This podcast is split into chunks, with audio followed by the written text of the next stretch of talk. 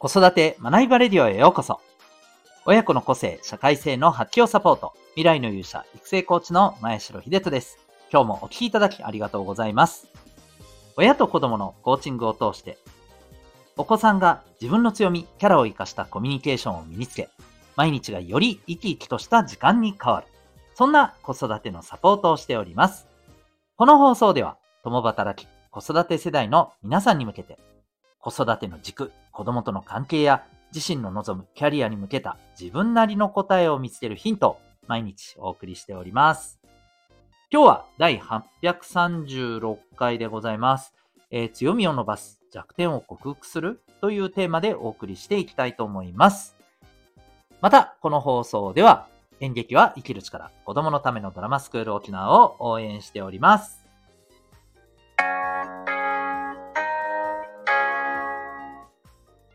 それでは今日のテーマに行きたいと思います。えっ、ー、と、まあ、強みを伸ばす、弱点を克服する。はい。えー、どちらが、まあ、大事なのか的な話って、まあ、子供の教育だったり、人間のね、まあ、人材育成とか、こういったところでよく、まあ、言われる視点ですよね。うん。で、まあ、これはですね、もう、そろそろですね、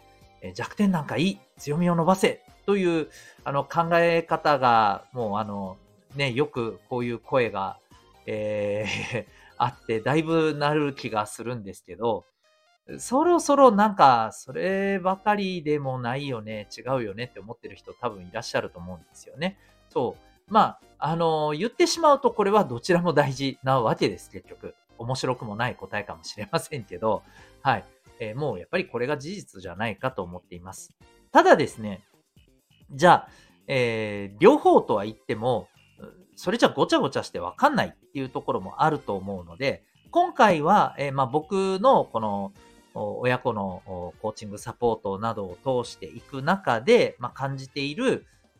ここが強みで、ここは弱み重視ですね。うん、強みを伸ばす重視なのか、ここは、えー、いわばあの弱点克服っていうところを主題に置いた方がいいんじゃないのっていうところを、えー、まあ、なるだけシンプルにお伝えしようと思います。あんまりごちゃごちゃしたくないので。で、えー、シンプルに言うとですね、はい。あり方とか、また、あの、大きな、えー、視点で言うと、マクロな視点って言った方がいいかもしれませんね。え、で言うと、僕は、え、強み重視がいいと思うんですよ。もう少し言うと、個性重視というふうに言ってもいいかもしれませんね。その人の持ってる強み、個性を大事にする。そこを伸ばす。というのがいいかもしれません。一方で、えー、細かい視点。はい。まあ、もっと言うと、作業とかね。うん。一つ一つの、あのー、こう、何をどうするっていうね、えー、行動とか作業。ここに関しては僕は、むしろ、できないことをできるようにする。つまり弱点克服を重点に置いた方がいいんじゃないかと思うんですよね。うん。例えば、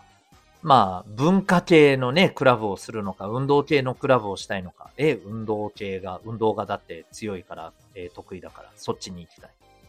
うんうん、なるほどと。じゃあ、えー、その中で何がしたいえ、いや、バスケットボールが得意だからバスケがしたい。ああ、なるほどね、いいね。こういうのは、その人の持ってる得意とか強みを活かしていったらいいと思うんですよね。例えばですよ。うん。でも、じゃあ例えばバスケをしていく中でですね、自分はシュートが得意だからシュートだけやる。え、いや、待てと。それはドリブルできないのは困るという話なんですよね。うん。当然そういう人って試合で使えるわけがないんですよ。はい。あの、もちろん、ドリブルもシュートと同じぐらいに、ものすごい、あの、お前の得意な武器の一つに、えー、しなさいっていう、こういうことじゃないですよ。うん。さっきも言ったように、ここは弱点克服が重視。弱点克服ですから、弱点にならないところまで、えー、できるようになればそれで十分なわけですよね。はい。そう。そういうことです。一つ一つの細かいところでは、いや、これは、あの、不得意だからやらないとか、これは、えー、自分のなんか個性じゃないからやらないっていうのは、それは違うよと。作業とか一つ一つの取り組みに、えー、個性とか強みとかを持ち込むなってことですね。言ってしまえば。うん。強み、個性っていうところを大事にするのは、大きな視点で、あり方とかね、そういったところで、え重要にするべきことであって、一つ一つの細かな取り組みにそんなのまで持ち込んだらですね、本当に何もできなくなりますよ。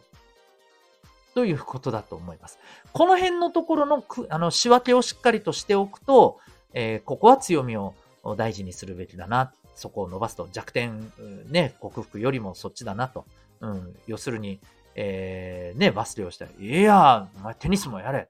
ね、ピアノも弾けるようになるべきなんだ。弱点だろとかね。いや、それは違うよねっていう話になるわけじゃないですか。うん。えー、だけれども、それをしていく中で、バスケをしていく中で、えー、そこは弱いところは少しでも潰しておかないと、あなたの強いところがいかん、生きないですよって話になるわけですよね。はい。というわけで、なんとなくお分かりいただけたでしょうか。これはあの、勉強でもね、仕事でも結局同じことが言えると思うんですよ。うん。大きな場面やあり方では、え個性、強み重視でいいかもしれませんが、一つ一つのね、作業、テクニック、取り組み、えこういったところは、えー、ね、これは個性じゃないからとかね、得意じゃないからとか、へったくれもねえわと、克服しろと いうふうな、やっぱりマインドを身につけることが重要じゃないかと思います。えー、いかがでしょうか？ということで、えー、今日はですね、強み伸ばす、それとも弱点を克服するというテーマでお送りいたしました。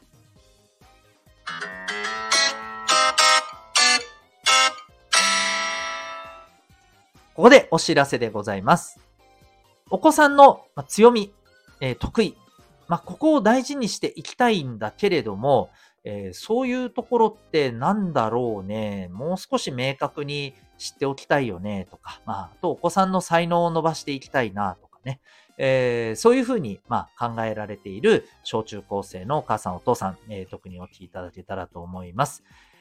まあ、今ですね、えっ、ー、と、お子さんの個性を見つけるとか、まあ、いろんなメソッドがあります。まあ、どれもこれも良さはあると思うんですけれども、本当にお子さんのですね、まあ、才能と可能性を伸ばしていくということであれば、えー、まあ、もともと持ってる強み特性はしっかりと明確に理解した上で大事にしつつ、まあ、今日の話じゃないですけれども、えー、じゃあ、それをもとに何を目指して頑張っていくのかっていう、まあ、目的をしっかりと持つこと。そしてそこに向けて取り組んでいく中で、ここは課題だよね、弱点だよねっていう一つ一つのスキルとかね、あの、行動とか取り組みっていうところは、やっぱり克服していくための、そんな、まあ、マインドも身につけることがやっぱり重要なんです。当たり前の話ですけどね。えー、ただですね、やっぱりこれを一番身につけていくためには、えー、大切なのは自分で考えて行動して学ぶっていう、実はこのプロセスが一番大事なんですね。全部言われてやったから、こうなりましたっていうのは、結果としては、まあ仮にね、あの、良好な望む結果が得られたとしても、本人に実はじゃあこれが身についていて、その後自走できるかっていうと、し続けられるかっていうと、できないんですよね。それだと結局社会に出て独り立ちしていくっていうことを考えたときに、これはもう、あの、スポーツとかだけの話じゃなくて、えー、仕事であれ、えー、自分の人間成長であれ、障害教育であれ、えー、やっぱりここに大きく影響してくるわけです。そんなですね、自己成長のマインドを育むためのサポートプログラム。これがですね、B カラフルの親子コーチングセルフアクションコースでございます。えー、これはですね、えお子さんのコーチングサポートを通していく中で、お子さんが自分自身と向き合い、え、考え、えー、目標を見つけて行動し、またこの結果から学ぶということを、えプロコーチのですね、サポートのもと、自走していく。そんな、まあ、あの、考え方、習慣を身につけていく、えサポートでございます。さらにですね、そこに親御さんとのコーチングセッションが加わり、えー、その中で親御さんも家庭内でですね、えー、そういったコーチング的な関わり方ができるように、えー、変わっていきます。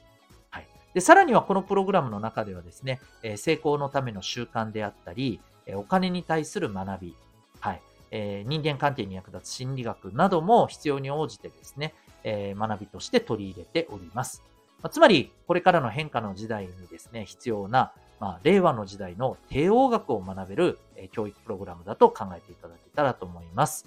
えー、ただいまですね、個別の、え子育て相談、え体験会募集しております。えこのプログラム、6ヶ月からのですね、比較的受けやすい期間でのプログラムとなっており、えさらに、自宅からリモートで受けることが可能です。はい。え、遠方から他県から受けてらっしゃる方もいらっしゃいます。ただ、受講枠非常に限られております。興味がある方はですね、概要欄のリンクからウェブサイト今すぐご覧になってみてください。